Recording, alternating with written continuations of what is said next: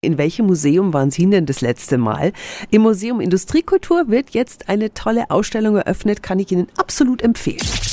365 Dinge, die Sie in Franken erleben müssen. Monika Dreikorn ist Chefin im Museum Industriekultur. Guten Morgen. Wunderbar, Ihnen auch.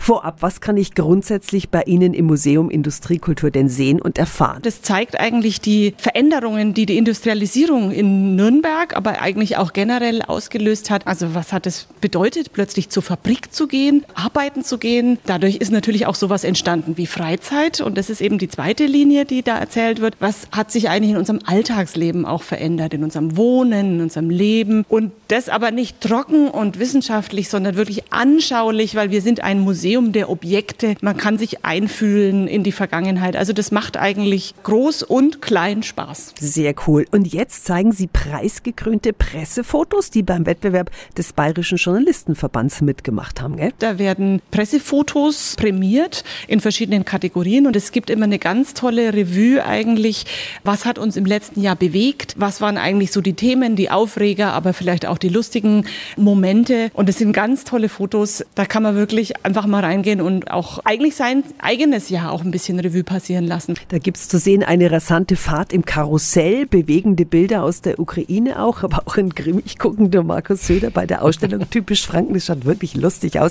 Preisgekrönte Fotos mit viel Zeitgeschichte gibt es jetzt im Museum Industriekultur in Nürnberg. Zu sehen. Und die Infos sind auch wieder auf radiof.de. 365 Dinge, die Sie in Franken erleben müssen. Täglich neu in Guten Morgen Franken um 10 nach 6 und um 10 nach 8. Radio F.